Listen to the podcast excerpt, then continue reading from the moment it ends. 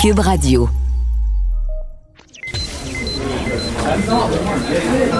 Silence! Veuillez vous lever. La cour présidée par l'honorable François-David Bernier est déclarée ouverte.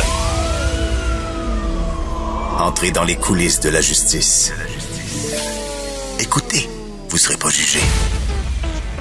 Ils appellent à la barre les acteurs de l'actualité. Oui, votre honneur. Avec François-David Bernier. Avec François-David Bernier. Avocat à la barre. Cube Radio. Bonjour, euh, on est dimanche aujourd'hui. Vous pouvez tirer la matinée, prendre un bon café et écouter Avocat à la barre. On a une émission très intéressante pour vous aujourd'hui. Euh, on va euh, manquer pas ça. Là. Euh, il y a Luc La Liberté, bon, vous le connaissez, il analyse la, politique. On sait que les élections s'en viennent américaines mardi. Et là, il nous parle, est-ce que euh, Donald Trump pourrait rester au pouvoir malgré sa défaite? Toute qu'une question. Il nous euh, parle de ça tout à l'heure. Ensuite, on parle d'agression dans les palais de justice. La- la tension monte. De plus en plus d'agressions dans les palais de justice les gens qui se représentent seuls. Il y a les constables spéciaux qui disent ben, que ça augmente à cause de la pandémie, euh, notamment. Euh, ensuite, on parle de l'auto. Êtes-vous dépendant à votre automobile? J'avoue que oui. Moi, j'avoue que oui. Et euh, donc, il y a quelqu'un qui vient nous en parler, un spécialiste, à savoir c'est quoi l'état de l'automobile au Québec en ce moment? Et pour finir, bien évidemment, on répond à vos questions que vous nous laissez euh, sur notre euh, répondeur euh, avocat à la barre et on y répond en ondes. Votre émission commence maintenant. Vous écoutez Avocat à la barre. Ce sera les élections américaines mardi. Euh, bon, ça, c'est, on a hâte de voir les résultats. Bon, est-ce que Trump va être réélu ou Biden va prendre le dessus? Euh, la- ça, c'est une question normale qu'on va se poser. Vous allez voir les, les analystes euh, en parler. Euh, avocat à la barre, malheureusement, nous autres, on regarde la chicane, puis le trouble, puis quand ça marche pas, puis c'est le litige. Et là, le litige à prévoir, on a parlé. Est-ce que ça existe vraiment, cette histoire-là, de dire que Donald Trump pourrait perdre le pouvoir, euh, ne pas être élu et rester au pouvoir. Est-ce que c'est possible? On en parle avec Luc La Liberté, analyste politique que vous connaissez tous. Bonjour, Luc. Oui, bonjour François David. Merci d'être là. Là, je vais, je vais, je, je vais aller dans une zone que tu n'iras pas du- sur- durant ta couverture des élections. la chicane. Bon, on va parler de la chicane. Est-ce que c'est possible vraiment que Donald Trump reste au pouvoir malgré qu'il ne serait pas réélu? Écoute, c'est la, la question, elle est, euh, elle est particulièrement intéressante, puis c'est effectivement le genre de question auquel on s'attarde pas habituellement. Mhm. On a vécu des, des, des controverses électorales dans l'histoire américaine. Là, ce serait pas la première, en supposant qu'il y en ait une. Euh, Peut-être que nos électeurs plus, nos électeurs, nos auditeurs plus âgés se souviennent. Tout, tout est devenu élection maintenant. Donc peut-être que peut-être que nos auditeurs plus âgés ou passionnés de politique américaine se souviennent de l'élection de 2000. Donc, on avait bien sûr un recomptage qui s'effectuait en Floride. Euh, c'est là où ça s'est décidé par une poignée de votes entre George W. Bush et Al Gore. Euh, on avait demandé aux tribunaux d'intervenir, aux tribunaux locaux, aux tribunaux d'État, si on veut, Ah, aux ouais. différentes cours fédérales. Puis on avait même demandé à la Cour suprême d'intervenir. Et à la toute fin, c'est M. Gore, le démocrate, qui avait dit euh, écoutez, je, je, de- devant la- la- l'ampleur du, du- du phénomène, des problèmes, euh, grosso modo, achetons la paix, je, je me soumets finalement, euh, j'accepte la victoire de George W. Bush. Et on Ah, s'était ouais. épargné, et on s'était épargné comme ça une crise euh, qui aurait pu être une crise constitutionnelle grave. Et voilà que cette année, dans une euh, présidence que certains de nos auditeurs aiment, que d'autres n'aiment pas du tout, euh, on retrouve un président qui est tout sauf conventionnel. C'est-à-dire que Il n'y aurait pas la sagesse. euh, Donald Trump n'aurait pas la sagesse de Gore de du bon non, c'est correct. Je me retire volontairement pour éviter la controverse. Lui, de la Ben, controverse, il vit de ça. Là. C'est-à-dire que oui, et c'est même pas moi là-dedans qui, qui fait de la subjectivité ou qui lui prête des intentions. Le président et le vice-président ont répété à de multiples occasions euh, qu'il n'allait pas forcément accepter le résultat de l'élection mardi prochain. Ça se peut qu'on attende aussi quelques jours supplémentaires, le temps qu'on finisse de, de, compter tous les votes par anticipation, les votes par la poste, mais à ma connaissance, c'est la première fois qu'un président américain et son vice-président disaient euh, attendez, on n'est pas certain, nous, qu'on va reconnaître les résultats de l'élection. Donc ça, c'est déjà en soi troublant. Hmm. Et ça ouvre et ça ouvre la porte à toutes sortes de scénarios, euh, dans certains cas tirés par les cheveux. Et là, j'en viens à la réponse directe à ta question. Est-ce que ça se peut que Donald Trump perde et qu'il ne se soumette pas et qu'en plus il puisse demeurer président?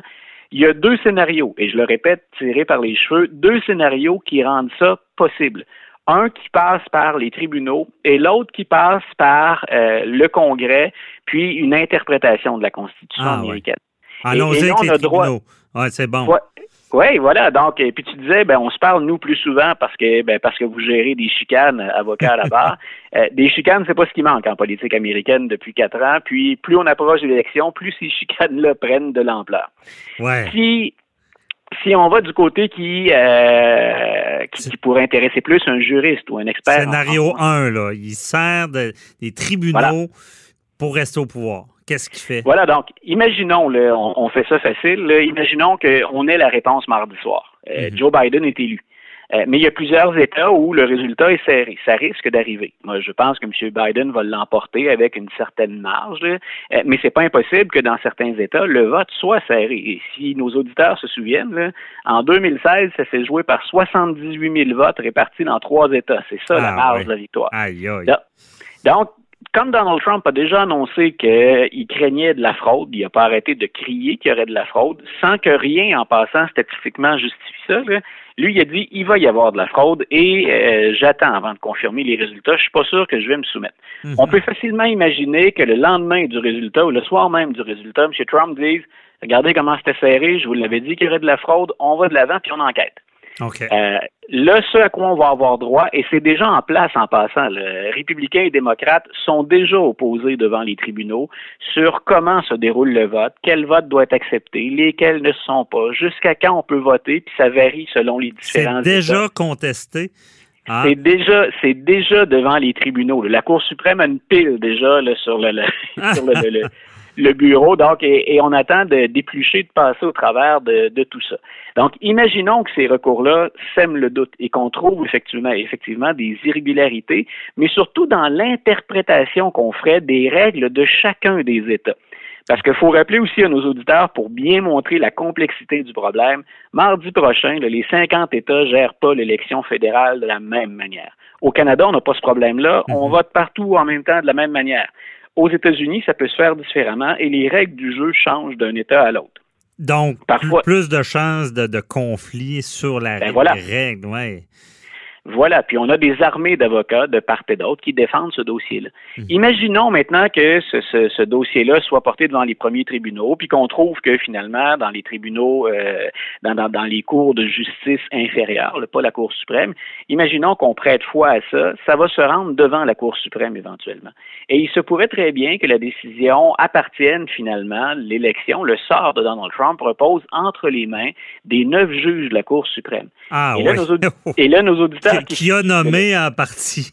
Voilà. C'est là où est le, punch de, l'histoire, puis où tu imagines à quel point ça va faire jaser un peu partout, dans les chaumières, mais dans les médias.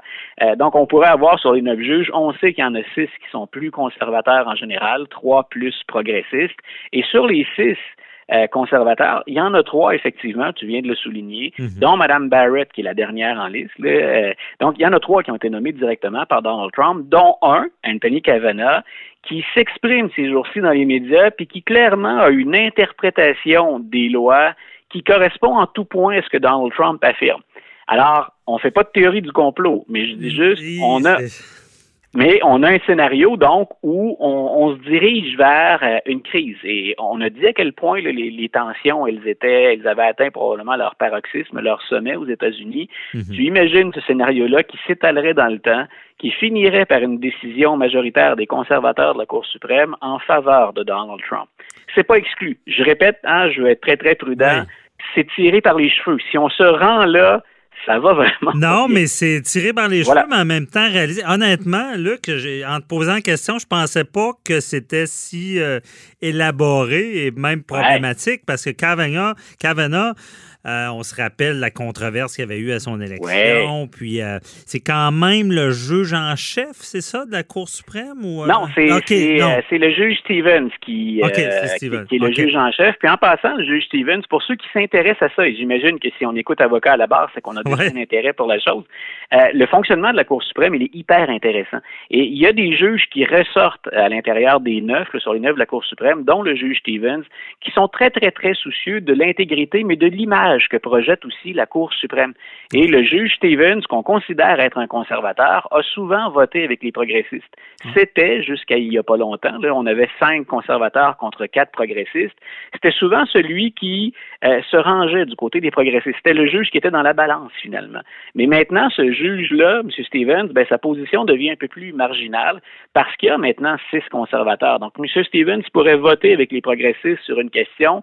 Il en reste quand même cinq très conservateur de l'autre côté. Aïe, aïe. C'est ouais. quelque chose. Et de, savoir que Kavanaugh, déjà, a une position similaire à celle de Trump.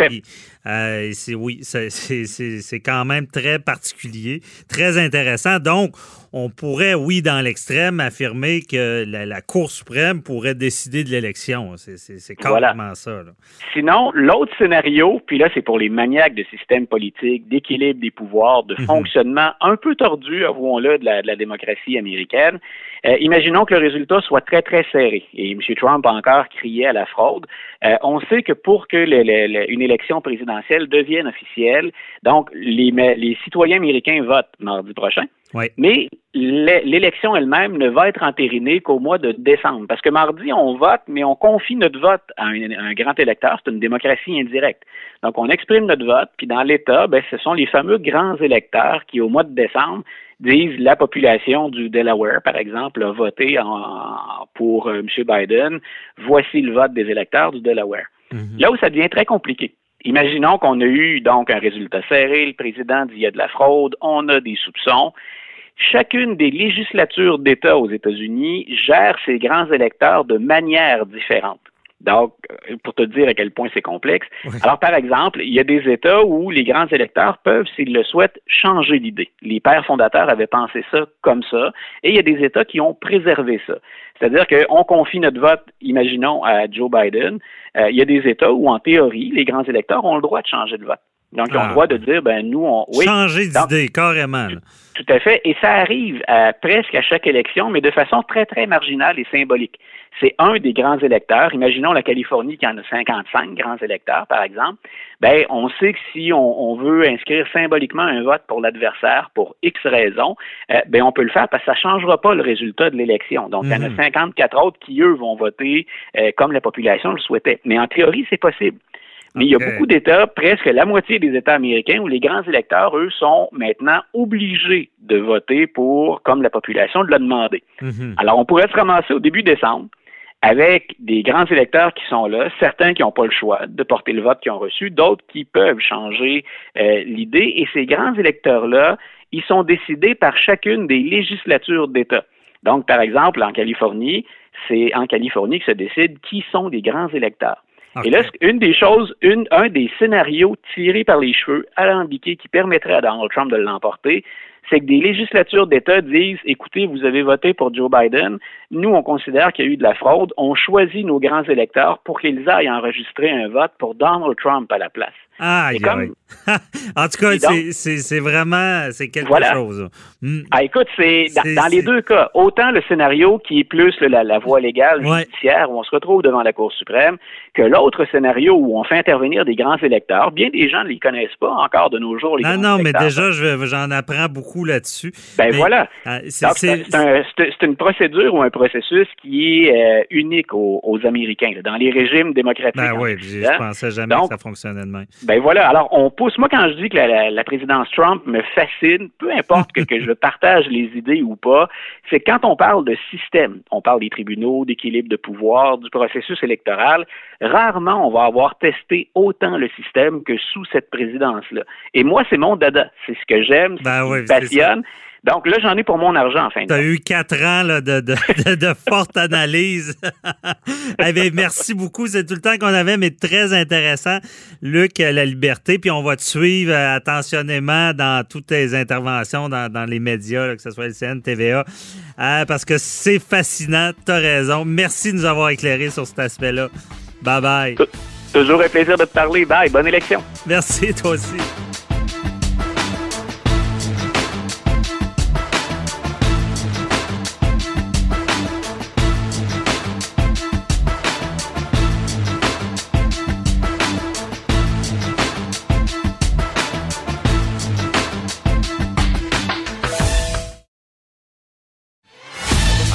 Avocat à la barre. Avec François-David Bernier.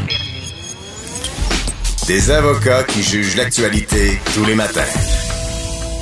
Hausse des agressions dans les palais de justice depuis la pandémie. Et oui, euh, le syndicat des constables spéciaux observe depuis quelques mois une augmentation du nombre d'agressions dans les palais de justice, comme celle, rappelez-vous, celle qui était survenue euh, lorsqu'un homme qui a attaqué sa sœur, qui était plaignante, dans une salle d'audience. Euh, je me rappelle bien, je pense que c'était avec un crayon. problématique aussi, parce que beaucoup, de plus en plus de gens se représentent seuls. Imaginez en droit criminel, quand l'agresseur n'a pas d'avocat et c'est lui qui, veut essayer d'interroger euh, un témoin ou euh, c'est rare, mais des, fois la plaignante. Donc, on en parle avec euh, Sharon Otis qui est avec nous. Bonjour. Oui, bon matin, Maître Bernier. Vous avez quasiment tout dit. non, non, non, non. On veut en savoir plus. Donc, c'est vraiment, depuis le début de la pandémie, on, voit plus de d'agressions dans les palais. Ben, c'est ce qu'on a, c'est ce qu'on a pu lire euh, sur le site Doyen, qui y avait un article qui mentionnait, et c'était euh, entre autres, là, il parlait, euh, c'était le syndicat là, des comptables spéciaux qui mentionnait que depuis depuis le COVID, il y avait de plus en plus de comportement, de d'agression, euh, etc. Là, puis euh, qu'ils ont dû des fois même redoubler là, euh, d'ardeur là, selon le niveau de gravité. Ils disent que les gens ont beaucoup de crans euh, et que au travers de la province, ce n'est pas ciblé comme palais de justice précisément, mm-hmm. qu'il y a eu beaucoup de, de, de, de médisance euh, et de, de, de personnes qui se sont emportées, menacées, des avocats, des procureurs de la couronne, des victimes. Et ce qu'on dit, c'est que c'est plus, plus, plus, beaucoup plus dans les affaires matrimoniales et dans les cadres de divorce qu'on euh, qu'on peut voir, qu'on peut, euh, dans le fond, qu'on a le plus de victimes. Il y a de l'agressivité dans l'air. Et là, la ben, pandémie, elle ne doit pas aider. Là, là. La pandémie n'aide pas. Euh, je pense que ben, parce que si on suit au cas euh, de monsieur semblait être sous le choc là après euh, et a eu des malaises là, suite à son agression au crayon là bien évidemment là, je fais référence à votre introduction à Bruno Beauchemin là à ce qui s'est passé le 26 octobre dernier au Palais de justice de Québec là, devant l'honorable Rachel Gagnon là, mm-hmm. pour lequel il était en d'interroger sa victime. Je sais que les gens à la maison vont se dire c'est que euh, un, accusé puisse interroger sa victime c'est vrai, sauf dans deux cas précisément. Et là, on parlait dans son cas lui de voie de fait simple. Donc les deux cas où on ne peut pas euh, euh, pour un, agresseur ou un accusé euh, contre-interroger sa victime, c'est en cas d'agression sexuelle et ou d'harcèlement criminel. OK, OK. Parce que lui, il se représente seul, il joue le rôle de l'avocat en même temps. C'est un droit au Canada de se représenter. C'est ça. Mais la part que la juge Gagnon a quand même demandé et les questions étaient scindées, c'est-à-dire que étaient déjà euh, préétablies, il y avait un cadre précis, ouais, de ne pas déborder, vous comprenez, là, dans le mhm. dans le dans les euh, de, ce cadre-là au niveau des questions interrogatoires, etc. Donc euh, et c'est là où est-ce que quand euh, la, la, la, victime est retournée à son banc, euh, ça s'est passé en salle d'audience. Euh, on a vu, euh, ben, en tout cas, ce qu'il la perd des faits. plusieurs coups de crayon à la tête et, au haut du corps. Mm-hmm. Maintenant, Madame est partie en ambulance On n'a pas de ces nouvelles. Ce qu'on, ce qu'on a reporté par, par le syndicat des comptables euh, spéciaux, c'est entre autres qu'il manquerait peut-être de détecter, euh, d'avoir un système de détection des armes comme à Montréal, Oui. versus à Québec. Euh, mais sauf qu'il Un bon point, Maître Otis. À Québec, je pense que, regarde, on, on va le dire, à Québec, on attend un drame. C'est pas drôle, là. Ben, Parce que ça, ça n'a pas d'allure. Ben, moi, c'est certain que ce que je peux vous dire, c'est que j'ai eu plus de difficultés à, à entrer euh, au palais de justice en période de COVID qu'au palais de justice en temps régulier, vous comprenez? Ouais. Donc, euh, Ben pour le- mais ça rappelons à nos auditeurs, à Montréal, il ne l'avait pas avant, mais il y a un Oui. système de détection.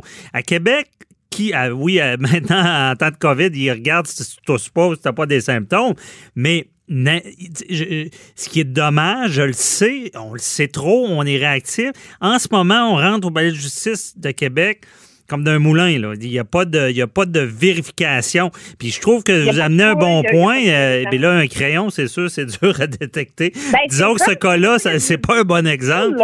Mais ça, ça, nous, ça nous fait penser que c'est vrai, quelqu'un pourrait rentrer avec un arme. Et Maître Otis, parlez-nous-en, vous avez l'expérience, l'habitude, dans une salle de cours, euh, la proximité est là, là, je veux dire, c'est pas bien Ben, difficile de sauter de l'autre bord de la table. là. La proximité est tellement là. J'ai eu un, un procès DPJ dernièrement et la, la, la, la personne que je contre-interrogeais me menaçait d'emblée là, devant le, la, la, juge. Donc, euh, Ah ouais. nous, un type d'avocat, ah oui, oui, en salle d'audience, et devant tous les gens euh, présents, et je peux vous dire, dans les cas de DPJ, euh, euh, il y a beaucoup de gens en salle, là. Donc, euh, c'est-à-dire qu'il y a l'avocat de la DPJ, sa cliente, etc., etc. Donc, euh, ça fait plusieurs parties, avocat de l'enfant. euh, donc, euh, on était beaucoup en salle d'audience et ne s'est pas gêné et a même quitté euh, en frappant les portes. euh, et on voit de toutes sortes de choses. Moi, en matrimonial, je me rappelle d'une fois où on m'a dit, on m'a souhaité, on m'a demandé si je voulais euh, être quittée du troisième étage. Mais Comment, comment répéter ça? Quitter du troisième étage? Mais il- en voulant dire qu'il voulait me, me tirer en bas du troisième. Aïe, aïe, aïe, aïe, aïe. Mais Coudon, euh, avez-vous peur de votre sécurité des fois? Quand vous vous Ben, ben, interrogez? des fois, dans, dans, dans les cas de DPJ, oui, parce que des fois, on parle à des gens principalement, pas principalement, mais dans certains cas, pardon, euh, qui sont euh, agressifs, euh, donc des personnes agressives, et c'est c'est des gens qui, des fois, euh, la soupape euh, lève, et c'est c'est des personnes qui, euh, pour la plupart, en tout cas les cas, ils sont surprenants, c'est-à-dire qu'il se passe rien, la- les autres tranquilles, et à un moment donné, la soupape lève pour une raison qu'on ignore, mais Mhm. trouve la dernière fois, en salle d'audience, les constables spéciaux étaient là. Donc, je, je comprends qu'il faut, bien évidemment, puis je comprends le syndicat des constables spéciaux, Ouais. il faut resserrer euh, les normes. Ben, puis, vous savez que pour notre sécurité la sécurité des gens qui se trouvent au palais des justiciables, Ben oui. Puis en bon, en bon euh, français, en bon québécois, ce que vous dites, c'est qu'il y en a qui pètent une coche. Bon, c'est ça? Euh, oui, et, et qui sont, tu sais, il y a des gens qui sont en gradation, vous comprenez, dans leur scolaire. On sent que là, ça va, ça va sauter, là. Mhm. Mais euh, sauf que il y a des gens pour lesquels ils sont euh, sur- pas surprenants, mais euh, nous, on fait même le saut et euh, à ce moment-là, généralement, là, il y a l'intervention du tribunal. Est-ce qu'il y a toujours un con- constable spécial? Bon, c'est la police du palais, là. Est-ce qu'il y en a toujours un dans la salle ou il faut l'appeler s'il y a de quoi? Généralement, oui, en matière familiale et en matière euh, de DPJ, euh, je voudrais, euh, ils s'alternent, là, etc. Donc ça. Mais cependant, en matière civile, des fois, ils viennent juste faire un petit tour, ce que moi j'ai constaté au Palais de justice de Québec.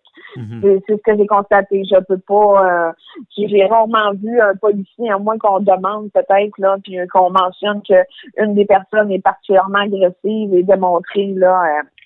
Qu'il y a des antécédents, etc., le demander, là, qu'il y a un constat spécial, parce que c'est pour la protection de tous. Mhm. Mais, puis, euh, est-ce qu'il y a des, des palais où c'est plus problématique que d'autres ou euh, ça, ça? Ben, à ce qu'on dit, c'est que Québec, euh, considérant que la bâtisse a été érigé aux alentours des années 1970, que les salles sont tellement petites et ne peuvent difficilement être les salles rénovées comme il, a été fait au Palais de justice de Montréal, pour hmm. lequel ça, ça permet, par exemple, à un accusé de ne pas recroiser sa victime et vice-versa.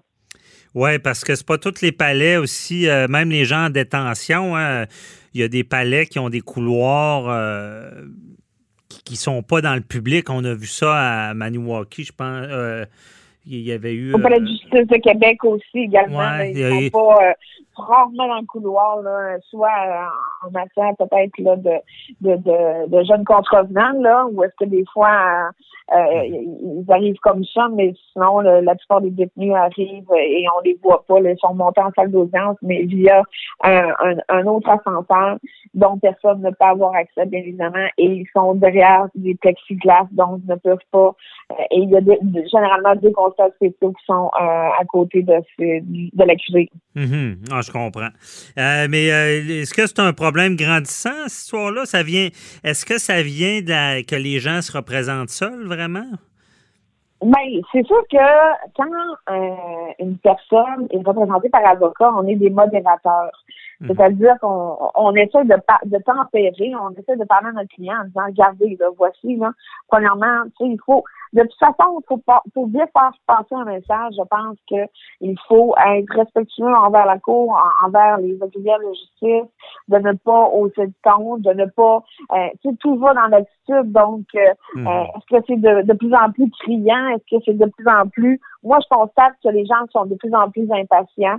Euh, et des menaces d'avocats, ça ne me surprend pas. Puis des, ce qui est arrivé au Palais de justice de Québec devant l'honorable Rachel Gagnon, ça ne me surprend pas non plus. Mhm. On est dans une période où est-ce qu'on n'arrête pas de parler de détresse psychologique à la télé euh, et ou dans les journaux, à la radio, etc.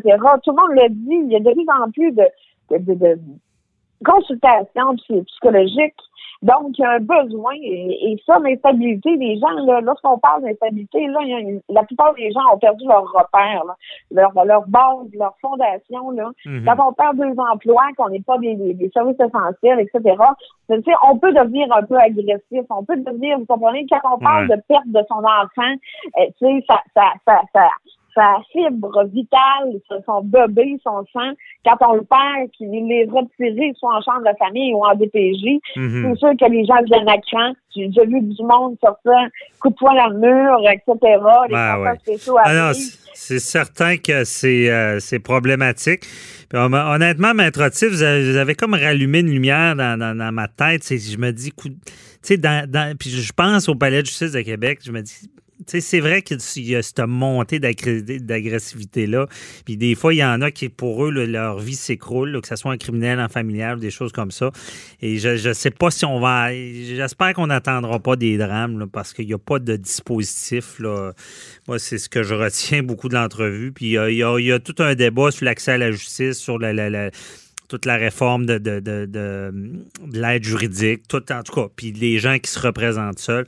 On n'aura pas le temps de refaire le monde aujourd'hui. Merci beaucoup, euh, Maître Otis. On se reparle pour un autre dossier la semaine prochaine. Ça fait plaisir, Maître Bernier. Passez une belle journée. Au revoir. Bye bye.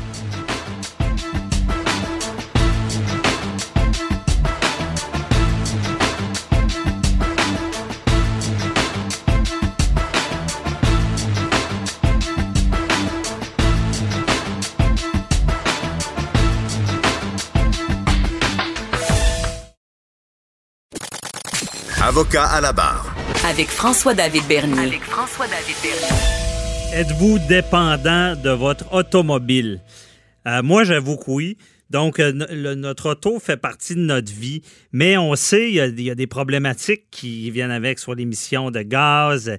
Et en ce moment, il y a eu une étude de fait par la fondation David Suzuki et euh, on se demande l'état de l'automobile euh, aujourd'hui, à savoir, bon, ben, en quoi consiste la, dépendance automobile, c'est quoi? Euh, l'automobile, quelle place ça prend dans notre vie? c'est quoi les conséquences qu'a l'automobile? Et on en parle avec Jérôme Laviolette, qui a fait l'étude, qui est doctorant en génie du transport à la Polytechnique de Montréal. Bonjour. Bonjour, Maître Bernier. Donc, merci d'être avec nous. Euh, c'est intéressant. Euh, moi, j'admets être dépendant de ma voiture. Je pense que je ne dois pas être le seul. Et euh, on parle de l'état de l'automobile. Qu'en est-il aujourd'hui? Ben, L'enjeu au Québec actuellement, c'est qu'on est on est pris un peu dans un système de transport qui est centré sur l'automobile. Donc, dans beaucoup de régions du Québec, on n'a pas d'alternative vraiment pour se déplacer. Mm-hmm. puis ça fait que les gens sont captifs euh, on peut utiliser le mot dépendant, mais je trouve que le mot captif est peut-être plus représentatif ici, là, parce que euh, quand on est captif, c'est qu'on n'a pas vraiment le moyen de se déplacer autrement, malheureusement. Mm-hmm. Je comprends. Captif, c'est vrai, dans certaines places. Donc, euh, parce que le, transport en commun, bien organisé, on, peut, on peut penser à Québec qui est en train de, se structurer dans ce domaine-là. C'est important pour moins prendre sa voiture. Exact. C'est en mettant en place ce type d'infrastructure-là qu'on aide les gens à avoir d'autres options pour se déplacer que l'automobile. L'un des points aussi que j'amène dans, le, dans mon rapport, c'est que il faut évidemment investir dans ce type d'infrastructure, dans ces alternatives-là, mais il faut aussi aider les gens, euh, un, convaincre les gens de souhaiter utiliser ces, euh, ces alternatives comme le transport en commun, mais aussi les aider. Parce que prendre le transport en commun, quand ça fait 10 ans qu'on ne l'a pas pris, c'est pas nécessairement si évident que ça. Ça peut paraître trivial pour ceux qui le prennent tous les jours, mais il y a quand même un. Faut quand même un peu se défaire de nos vieilles habitudes, puis réapprendre un peu euh, à se déplacer autrement. Donc, un des points que je fais, c'est que en plus de mettre en place ces infrastructures, faut les promouvoir adéquatement. Euh, Un mhm. peu comme un peu comme l'auto le fait pour à travers sa publicité. Il y a énormément de publicité automobile qui nous vendent des véhicules. Ben, l'idée, c'est de publiciser aussi un peu plus l'amélioration des services de transport collectif. Je comprends. C'est vrai que de, je prends comme exemple euh, les, gens d'affaires. J'ai l'impression qu'au Québec, c'est pas euh, bien vu en tant que personne d'affaires de prendre le transport en commun. J'ai été dans j'ai habité d'autres pays et je, voyais ça beaucoup plus valorisé, l'homme d'affaires qui prend le métro, qui, qui, qui va au travail. Euh, même en, Hollande, l'homme d'affaires à bicyclette avec la cravate, c'est correct, c'est bien vu. Mais est-ce qu'au Québec, on, boude euh, un peu les, transports communs? Est-ce qu'on se dit ben, c'est pour les, gens qui n'ont pas d'argent? Je pense que ça dépend des endroits, mais vous mettez le point en effet sur un sur un élément extrêmement important, l'espèce de connotation négative qu'on peut avoir, euh, qu'on peut qu'on peut avoir l'impression que les gens vont percevoir de nous. Si je prends le transport collectif, c'est parce que j'ai pas les, j'ai pas, j'ai pas l'argent pour acheter une voiture. Mm un, je, je, bon, on n'a pas des, j'ai pas de chiffres spécifiques pour euh, le Québec, mais euh, je pense pas que ce soit vrai dans toutes les situations. Ce genre de de connotation négative associée au transport collectif, c'est généralement là où les services sont moins bons. Ça, c'est sûr, mhm. parce que justement, euh, je pense que pour vers, par exemple, à Montréal, c'est 75% des déplacements vers le centre-ville. Pré-pandémie, évidemment, là, on... Oui, évidemment. Pré-pandémie, c'était 75% des déplacements qui se faisaient autrement qu'en auto solo.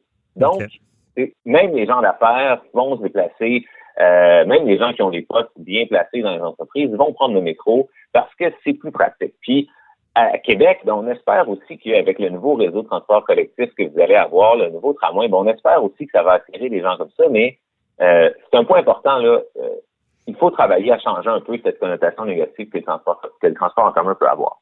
Mm Bien, évidemment, puis on va aller encore plus loin là-dedans. Je pense qu'il y, a, dépendamment du transport, il y a, ce genre de snobisme-là, parce que vous parlez du métro à Montréal. Je pense que déjà, le métro est, un, est plus utilisé pour tout le monde.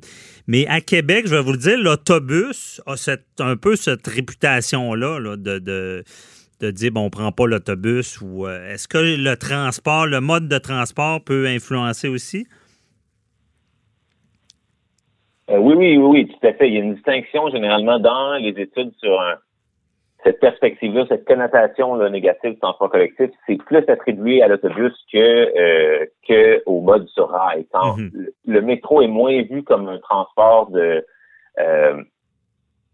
qui, est qui serait utilisé uniquement par les gens plus défavorisés que, que, que, que l'autobus. OK. Euh, je comprends.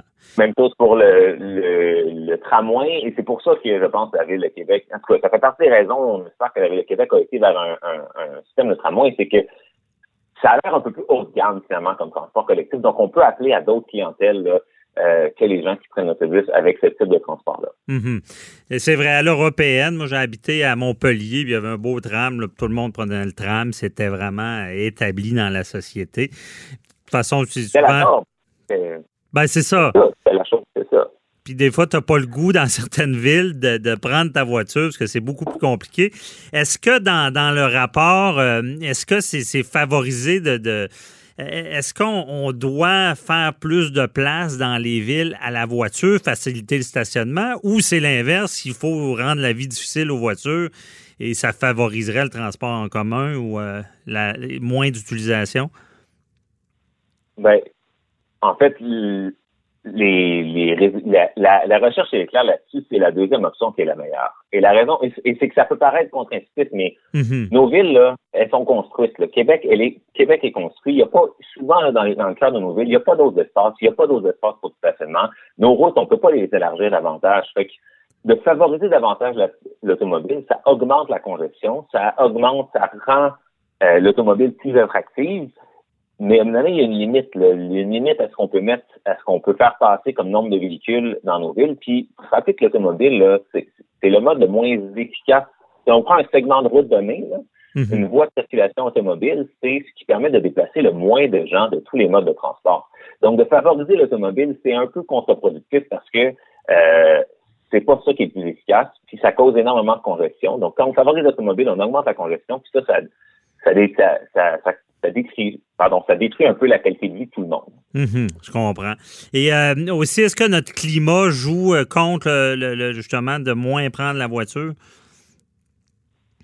C'est sûr que le, climat représente quand même des défis additionnels, euh, autant pour le transport collectif que pour que pour se déplacer à pied, à vélo. Mais il faut se rappeler là, que c'est sûr que l'automobile peut paraître plus attractive en hiver, mais quand il y a une grosse tempête de neige, mhm tous les modes ne fonctionnent pas bien. Il n'y a pas un seul mode de transport qui va super bien quand il y a 25 cm de neige qui est tombé. Même la voiture, euh, les, bouchons de circulation sont bien pires qu'en temps normal. Je pense que avec maintenant le télétravail qui a été rendu possible à beaucoup plus grande échelle grâce à la pandémie, je pense qu'une des solutions dans le futur face aux grosses tempêtes de neige, c'est que beaucoup de gens restent chez eux euh, plutôt que de se déplacer inutilement finalement pour aller travailler alors que c'est du travail qu'ils pourraient faire de chez eux. Vraiment laisser vraiment laisser l'espace sur la route pour ceux qui n'ont pas le choix de se déplacer les jours de tempête. OK. Et donc, euh, c'est un bon point. Le télétravail, euh, c'est une bonne nouvelle pour la pollution faite par l'automobile. Ben, c'est une bonne nouvelle. Hein? Ben, oui, mais la relation n'est pas si simple que ça, en fait. Parce mm-hmm. que quand on quand on télétravaille, ce qui bien, c'est qu'on n'a plus à se déplacer dans les heures de pointe. Donc, on vise à aplatir un peu les points, parce que c'est là, finalement, notre réseau aussi est le plus congestionné, c'est dans les périodes de pointe du matin et du soir. Fait que plus il y a de gens qui télétravaillent, moins il y a de gens qui se déplacent dans ces périodes-là. Est-ce que ça veut dire, par contre, que les gens se déplacent moins en général? Il y a certaines études qui tendent à démontrer que les gens font d'autres déplacements à ce moment-là. Ah, ben, euh, je vais pouvoir aller faire mon épicerie sur l'heure du midi ou je vais pouvoir aller euh, au gym euh, à deux heures d'après-midi. Euh, donc, il y a, c'est des exemples comme ça, là, mais finalement, les gens font d'autres déplacements. Puis, à la fin de la semaine, ils ont peut-être fait autant de kilomètres qu'avant, c'est juste qu'ils n'ont pas le fait aux mêmes heures. Je comprends. Et euh, euh, Monsieur Laviolette, est-ce que le, est-ce que la voiture électrique, c'est la solution? Ça fait partie des solutions, mais c'est pas la solution ultime. C'est sûr que pour ceux qui n'ont pas vraiment d'alternative à l'automobile, ben c'est là que l'automobile, c'est là que la voiture électrique devient pertinente. Mais comment je peux dire ça? C'est, c'est un peu la, la, la, troisième étape dans l'échelle des solutions. La première étape, c'est de tenter de réduire le nombre de déplacements euh, motorisés. La deuxième étape, c'est de transférer le plus de déplacements de l'auto solo vers les modes actifs, euh, le vélo, la marche ou le transport collectif. Mhm. Puis la troisième étape, c'est si on peut pas faire ça, ben c'est là que l'auto électrique devient intéressante. Mais il faut pas mettre ça comme première solution parce que l'auto électrique ne règle pas les enjeux de congestion. Euh, puis pas plein d'autres enjeux liés à l'automobile. Mhm, je comprends. Non, bien dit, bien résumé. Euh, il ne reste pas beaucoup de temps, mais je voulais savoir, euh, certains disent, euh, je vais finir avec l'auto électrique, disent l'auto électrique, finalement, ça pollue plus qu'une voiture normale parce que, bon, la fabrication, les pièces, est-ce que c'est vrai ça ou c'est un mythe? Je dois vous avouer que même moi, là, qui, qui, qui était un expert en transport, je m'y perds un peu là, dans toutes les, les, études les plus récentes par rapport à ça. Euh, il y, a, il y, a, beaucoup d'hypothèses. Ça dépend de l'électricité consommée dans la voiture et les produits comment. On est chanceux au Québec, on a de l'hydroélectricité. Ça dépend combien, combien de kilomètres au final dans sa durée de vie la voiture va être utilisée. Ça dépend de qu'est-ce qu'on fait avec la batterie une fois que le véhicule est en fin de vie. Est-ce qu'on réutilise la batterie? Donc, il y a plein, plein, plein d'hypothèses comme ça qui font que ça change beaucoup les résultats des études qui essaient de démontrer que c'est plus ou moins euh, mm-hmm. plus efficace. Mais c'est mon, mon point là, c'est sûr que si vous conduisez beaucoup là, euh, j'ai pas les chiffres exacts, mais à plusieurs dizaines de milliers de kilomètres par année, c'est sûr qu'un véhicule électrique, ça va être plus avantageux pour vous, aussi au niveau du coût. OK. Et très intéressant, c'est tout le temps qu'on avait. Si les gens veulent, euh, veulent en savoir plus sur ce rapport, où est-ce qu'ils peuvent euh, regarder ça? Donc, le rapport qui a été produit euh, grâce à du financement de la Fondation David Suzuki est disponible sur le site web de la Fondation David Suzuki. Mhm. Euh, il y a deux rapports, en fait. Un, sur l'état d'automobile, puis deux, le deuxième, c'est un peu sur notre attachement psychologique. On a eu le temps de moins d'en parler, là, mais sur notre attachement psychologique à l'automobile. Ah, ben oui, c'est important. Bon, on s'en reparlera peut-être. Merci beaucoup, Jérôme Laviolette, de nous avoir euh, parlé de ce dossier-là. Bonne journée. Merci, beaucoup, Bye bye.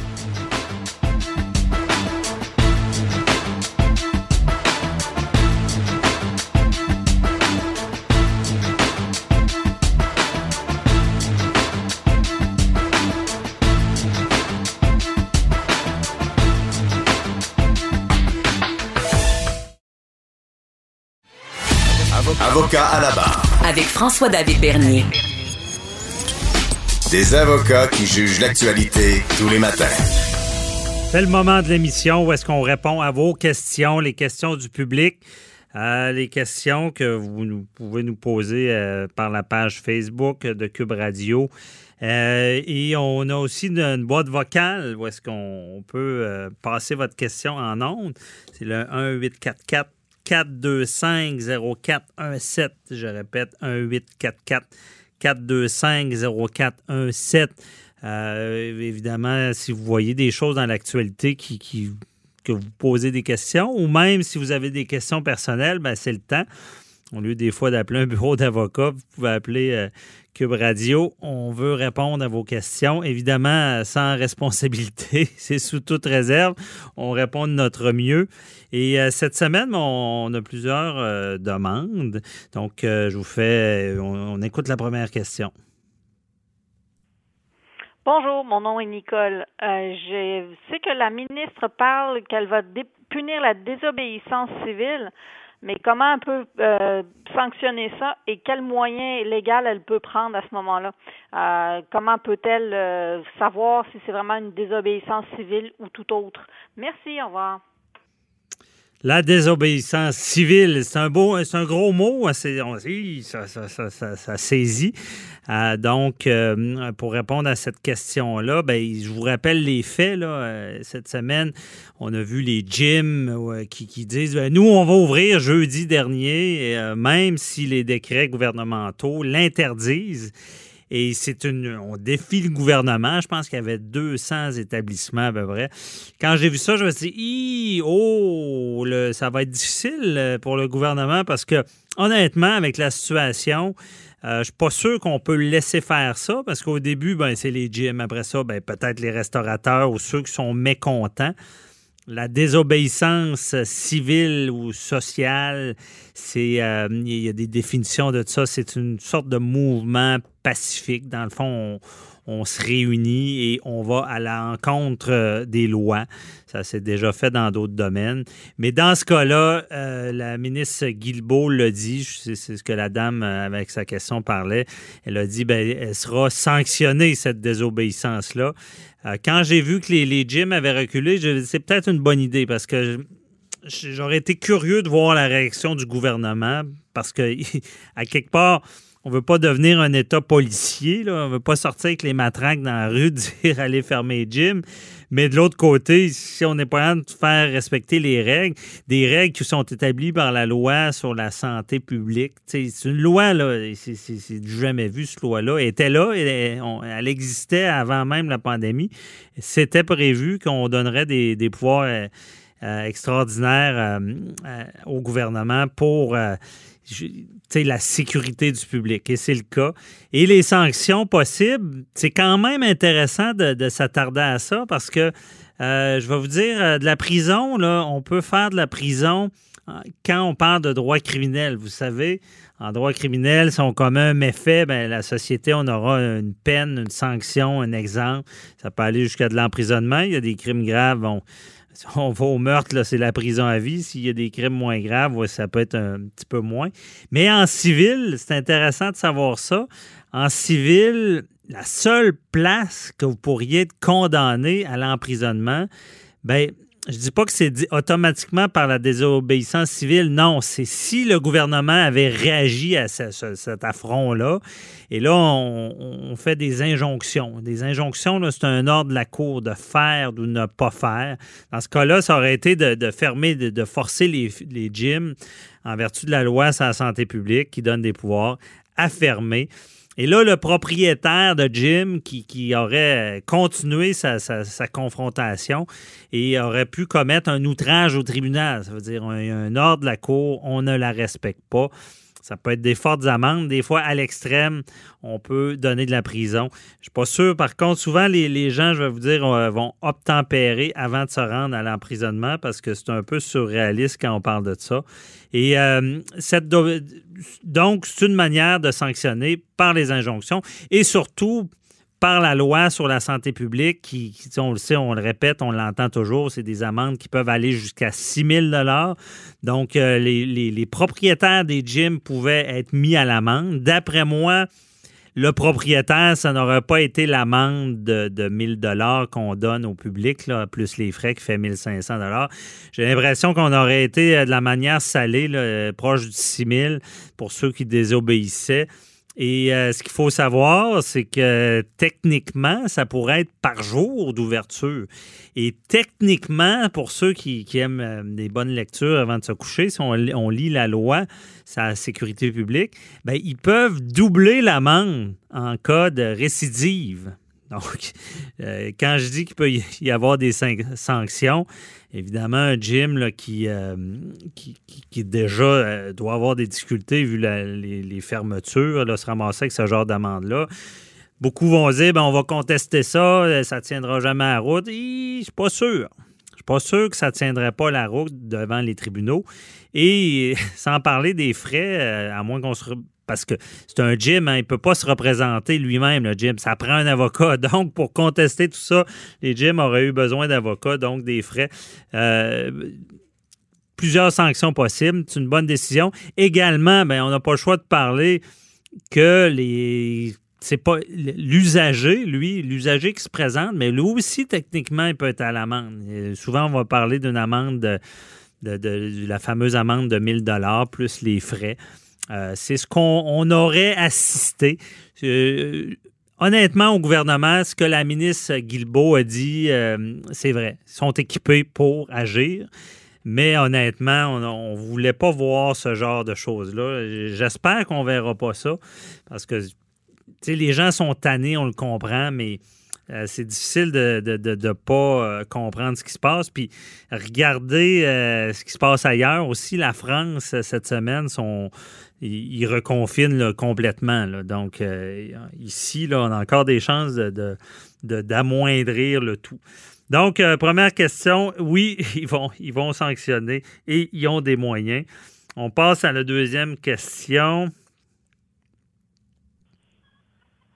Oui, bonjour. Mon nom est Sébastien de Québec et j'aimerais savoir euh, par rapport au règlement qui a été établi euh, par le décret, euh, savoir si une personne, je, suis au courant qu'une personne qui est seule peut inviter une autre personne seule à son domicile. Est-ce que si la personne seule a un enfant, est-ce qu'elle est considérée comme une personne seule et est-ce qu'elle euh, respecte le règlement en invitant euh, une autre personne à la, maison?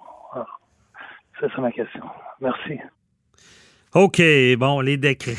Comment s'y retrouver dans les décrets? Je comprends ce genre de questions-là. Euh, Euh, vous savez, hein, la couleur favorite des avocats, c'est le gris, c'est pas pour rien. Le gris, on n'est pas sûr, est-ce qu'on a le droit, est-ce qu'on n'a pas le droit. Euh, dans ce cas-là, ben, si vous posez des questions comme monsieur ici, euh, il faut toujours se référer à la logique, à la logique des choses. Et dans ce cas-là, le décret prévoit euh, des, règles pour une personne qui habite seule. Peut recevoir une autre personne pour son soutien. Euh, évidemment, la personne euh, qui, si on ne mettait pas ce, genre d'exception-là, ben, on ne veut pas créer des dommages plus grands que le virus. Bon. On peut recevoir prochain aidant. le décret, bon, la personne seule, dans le fond, peut recevoir un visiteur d'une autre adresse pour soutenir. Là, on parle d'un visiteur. Ensuite de ça, je vais venir à l'enfant après. Là. Ensuite de ça, quelqu'un qui est déjà avec du monde dans sa famille, qui a des enfants, bien, tu ne peux pas recevoir un visiteur d'une autre adresse parce que tu as déjà bon, un noyau, mais tu peux avoir un proche aidant quelqu'un de ton entourage qui déjà venait, bon, à l'habitude d'aider.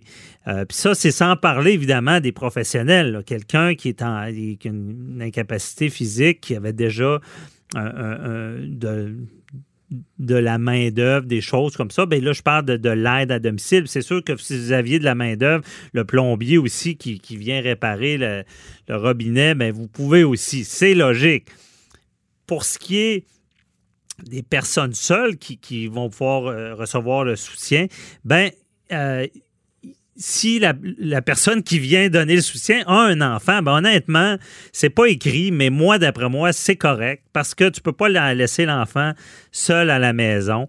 Euh, et s'il n'y a pas de moyens, c'est sûr si la personne peut le faire garder, mais pas facile en ce moment de faire garder. La logique, pour moi, dit que euh, si on a un enfant puis on n'a pas d'autres moyens, puis l'enfant ne peut pas rester seul à la maison et il y a une urgence, il y a une personne seule qui a besoin de notre soutien. Pour ma part, je crois que ça serait correct selon mon interprétation. Euh, ensuite, on a le temps pour une autre question. Go!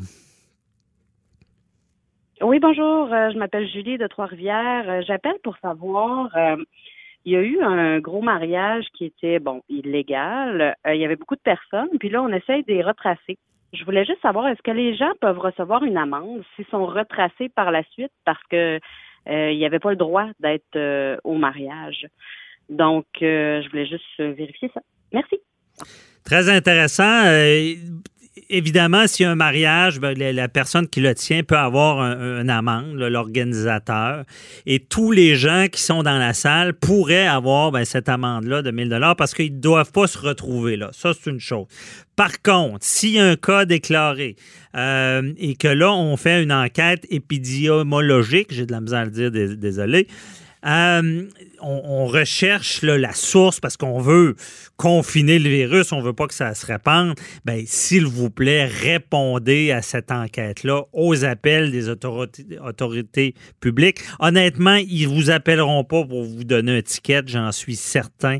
Euh, ils vont vous appeler pour savoir où vous êtes, avec qui vous êtes, puis comment qu'on peut freiner le virus. Quand je dis c'est du gros bon sens, techniquement, il pourrait donner une amende, mais ce genre d'appel-là pour retracer, pour confiner le, pour euh, mauvais mot confiner, pour stopper le virus, euh, ils donneront pas de contravention, j'en suis persuadé. C'est tout le temps qu'on avait, donc euh, merci aux auditeurs. posez vos questions. On se retrouve la semaine prochaine. Bye bye.